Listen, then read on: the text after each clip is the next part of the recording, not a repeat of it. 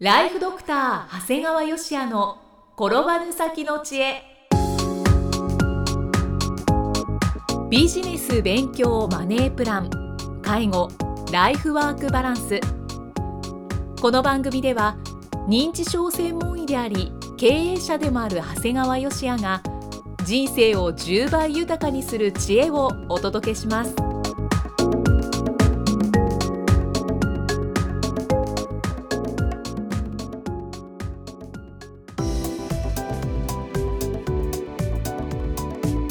こんにちは、生きみえです。ライフドクター長谷川芳也の転ばぬ先の知恵。今回は第92回目です。長谷川先生よろしくお願いします。お願いします。さて長谷川先生今は季節の変わり目ですので風邪をひいている方もきっと多いですよね。僕ら外来やってるとね、はい。あの当然季節の変わり目だとか寒い時とかっていうけどまあ風邪の患者さんってやっぱり年から年中いるんですよ、ああそうなんですね、うんだからまあ先生少し鼻水が出るので風邪薬もらえませんか？なんていう会話はね外来やってるともう年から年中ある会話なんですよ。うん。でまあいわゆるね、まあ、軽い熱ねもう微熱ぐらい7度台前半ぐらいの熱だとか咳だとか喉の痛みといったもう本当軽い風邪っていうのに関しては僕たちは総合漢方薬っていうものを出すんだよね。はい総合漢方薬っていうのは、はい、まあ、漢方っていうのは風邪のことなんだけど、まあ、総合がつくんだよね。うん。総合漢方薬っていうのは頭痛だとか発熱だとか喉の痛み筋肉の痛み咳くしゃみ鼻水鼻づまりといったいわゆる風邪症候群の緩和のためのお薬、まあ、いわゆる解熱鎮痛剤だとか咳止めだとか痰を切る薬だとか抗ヒスタミン剤なんかが少しずついろいろこう混じってるんですね、うん。はい。だからあの本当に総合なんですよ、うん。まあ、だけど一個一個はすごく少しなんだけどね。うん。だから確かに本当にまあたわいもない風邪の初期に飲んだりすると割とよく効くんだよね。全体的に効そうそうそうくいいですよね、うんただまあ僕が見てるか認知症の患者さんなんかにはこの総合漢方薬の処方がすごくあの注意が必要なんですね。あ。そうなんですね。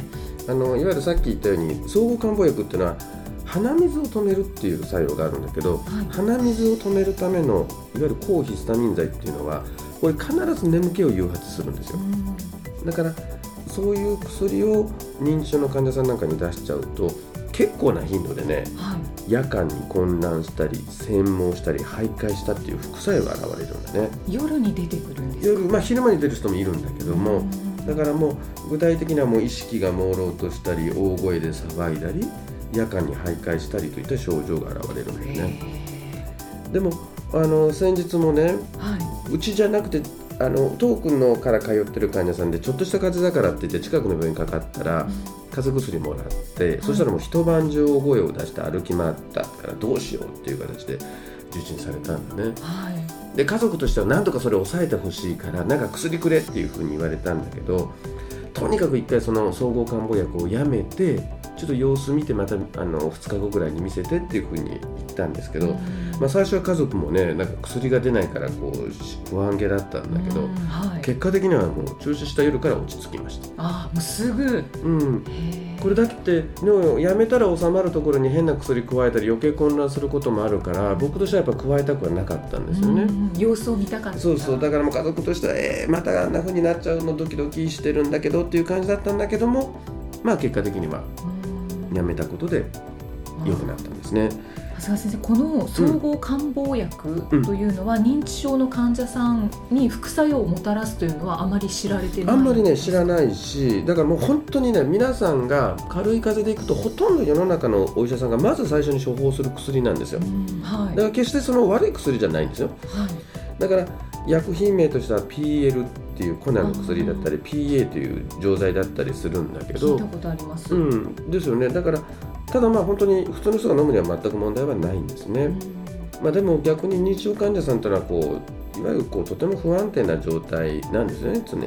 はい。だからもう僕は自分の患者さんに言ってるのは熱が38度以上出たりとかもう下痢や戻したりして食事が取れない時以外は基本的な様子を見てくださいよというふうにお願いをしています。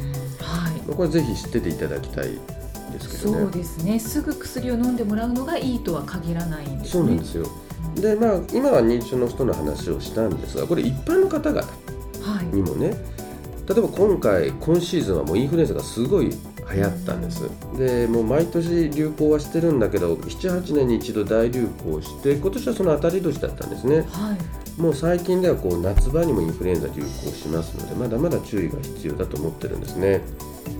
でインフルエンザの患者さんにはもう患者さんというのはもう突然熱を出して本当に辛そうなんですね。うんですね。だから僕らもよく言うんだけど風邪ぐらいで仕事休むなと。はい。でもインフルエンザでは来るなと。うん。っていうぐらい感染力も強いからもう家族全員がインフルエンザになる時もあるんだよね。はいでもねその一方でねもう本当にたくさんインフルエンザの人来る中でねえこの程度の症状で受診っていう方が結構いるんだよね。結構いるんですか？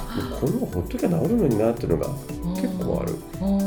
インフルエンザではなく風邪じゃないのっていうこといやもうだからもう熱も全然出てないしだから例えばね「いや先生昨日からちょっと鼻水が出るんですけどえで他は？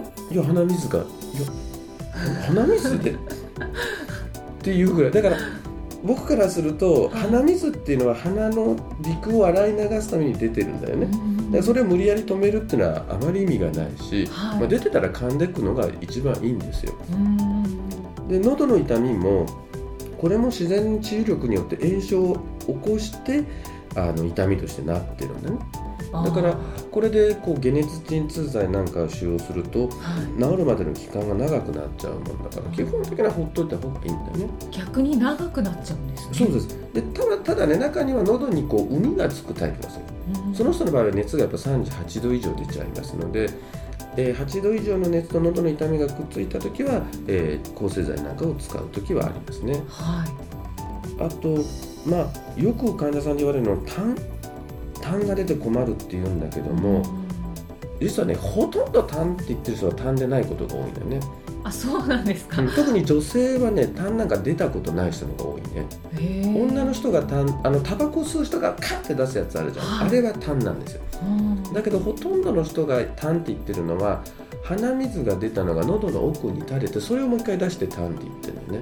でもなんかこうドロッとちょっと。だからそれ鼻の奥から流れてるから。だからすごい咳が出ててゴーゴーゴーゴー咳が出て咳に伴って出てくるのは痰なんだけどうねん。結構そういう人は少ないですね、あそうなんですね、うん、だからまあ基本的には痰と言ってるものも熱がないような場合は様子見ればいい。うん。あともうあの下痢はい。下痢なんかはもう絶対悪いため悪いものを出すために出てるからもう薬はいらない。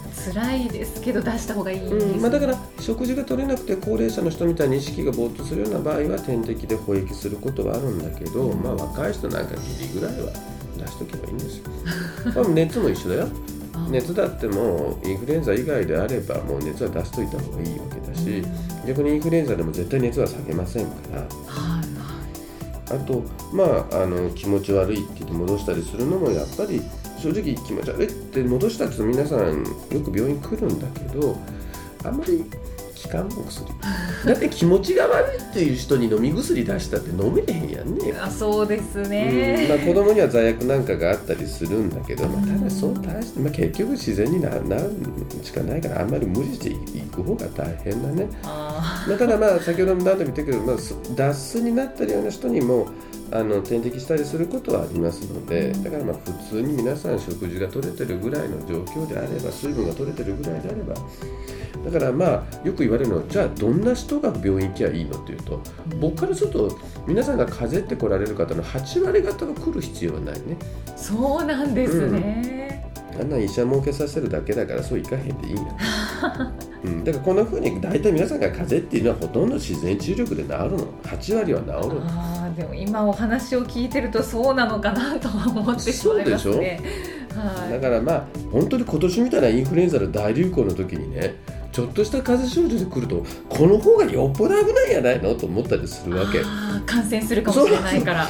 そう。いや確かに我々一応隔離はしますけどねインフルエンザの人。でもねやっぱり病院なんてそう行くもんやないと思う、まあ、だから本当にあの皆さんが自然治癒力を信じた生活をすればね病院や救急外来が疲弊することもなくなるし何より皆さんの体にとても自然なことなんですよってぜひ知っていただきたい。お金をね払わなくていいですからね。風邪症状の8割は病院行く必要なんだよっていうのを結構あの知ってる人は知ってるしあー。まあ、ぜひ伝えていかなあかんことだなと思うんですね。そうですね。だって僕らも来た時に言えへんやん「えあんたこんなんで来たの?」って本当言いたいわけよ。でそんなこと言いようもないえらいことになるよ。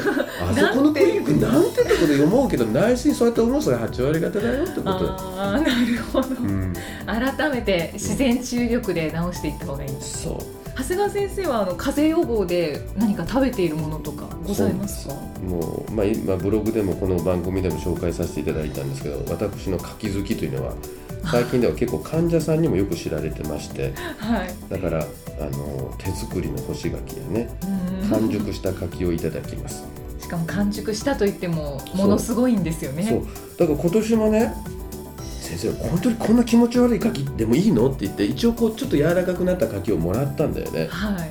ただね、まあ、その人はもう気持ち悪いって言われたんだけどもらった時点で僕からするとまだ全然普通にモテるぐらいでね。ももうまだまだ包丁で切れるじゃんこれみたいな感じで。うということは切れないぐらいがいいんですか、僕そこからさらに4週間置いといた。そしたらもう最後ねもう両手で持たないとボトッと落ちるぐらいの状況になってもうスプーンで食べれるぐらいになって食べました。すごいですね。デザート感覚ですね。そうなんですよ。だからもう嫌いな人から見ると「えー?」って言われるんだけど。確かにただね僕がそうやって柿が好きだったらちょっと最近ちょっと知った知識でねはい。柿は和菓子の元となった果実だそうですこれねそだからそのために和菓子の甘さは干し柿をもって最上とするとされているようなんですね。だからそれ以上甘いのは甘すぎるしだからそれぐらいがちょうどいいよということなんですね。なるほどだからあの完熟の柿って皆さん結構苦手な人が多いんだけど、はい。まあ、僕みたいに丸ごとススプーンで食べるっていうのが苦手でもこれをねヨーグルトにもかけてみると、うん。ジャムより甘さはやっぱり弱いんだけどすごい上品ですよね。あー美味しそうですね。美味しそうでしょ、うん。そうなんだよ。えー私完熟した柿を食べる機会というのがほとんどないので、まあまあ。秋口になったらそうです。ね試してみたい秋と思います。口になったらそれをずっと置いとかなあかんねで結構大変なんだよ。そんな 買ってきてすぐそんな売ってないですからね。ああじゃあそこは我慢のしどころうんちょっと柔らかくなったやつを買ってきてそこから4週間ぐらい。じゃあ冬ですね食べるのは。そうだからまあ改めて柿の効能をご紹介するとねはい。柿は栄養価が高くて僕こんな言葉知らなかったんだけど、ね、柿が赤くなれば医者が青くなるって言われているそうで、はいで柿の主成分は糖質でブドウ糖果糖諸糖多く含まれていてエネルギーに変換されるのがすごく多いんですね。だからビタミン C がとにかく多くってあとベータカロテンビタミン B6 カリウム食物繊維なんかがすごく含まれてるだからもう本当に生牡蠣を1個食べちゃったらもうほとんど1日に必要なビタミン C は全部取れるし。いやー嬉しいですね。そうよ。でカロテンはビタミン A になって目の角膜や粘膜全身の上皮組織を、えー健康にして免疫機能を守るというすごいんですよ完熟した柿の方が栄養面もまた変わってくるんですか、そうですね。あの確かに甘くなるんですけど実はカロリーはね、はい。あまり変わらないもんですからだからあの甘く感じるからオーバーカロリーになるかというそういうわけでもないんですへね。ーだからまあ僕結構スタッフによく言われるのは先生元気ですねと。風邪もひかずに元気ですねと言われるんですけどはい。これやっぱりこう季節になると毎日柿を食べてるかもしれないね。あーその柿の影響で。そうですね。確かにあの長谷川先生が風邪をひいてるところとか、うんうん。体調悪そうにしているところを一度も私は見たことがないですね。ねえ。はい。だからまあぜひ皆さんも柿を食べ自然治癒力を高めるようなねそんな生活をされるといいんではないでしょうか。そうですね。健康なお話を伺いました。長谷川先生ありがとうございました。ありがとうございました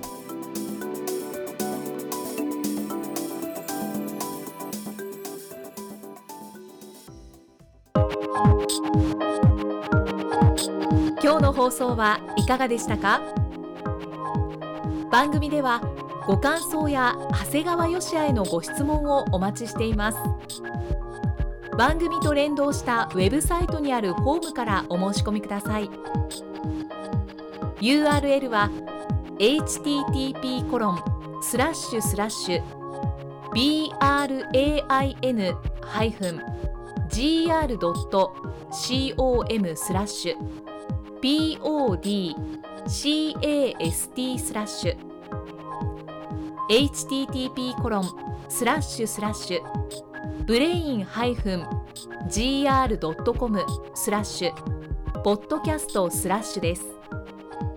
それではまたお耳にかかりましょう。この番組は提供ライフドクター長谷川芳也。プロデュースキクタスナレーションは生きみえによりお送りいたしました。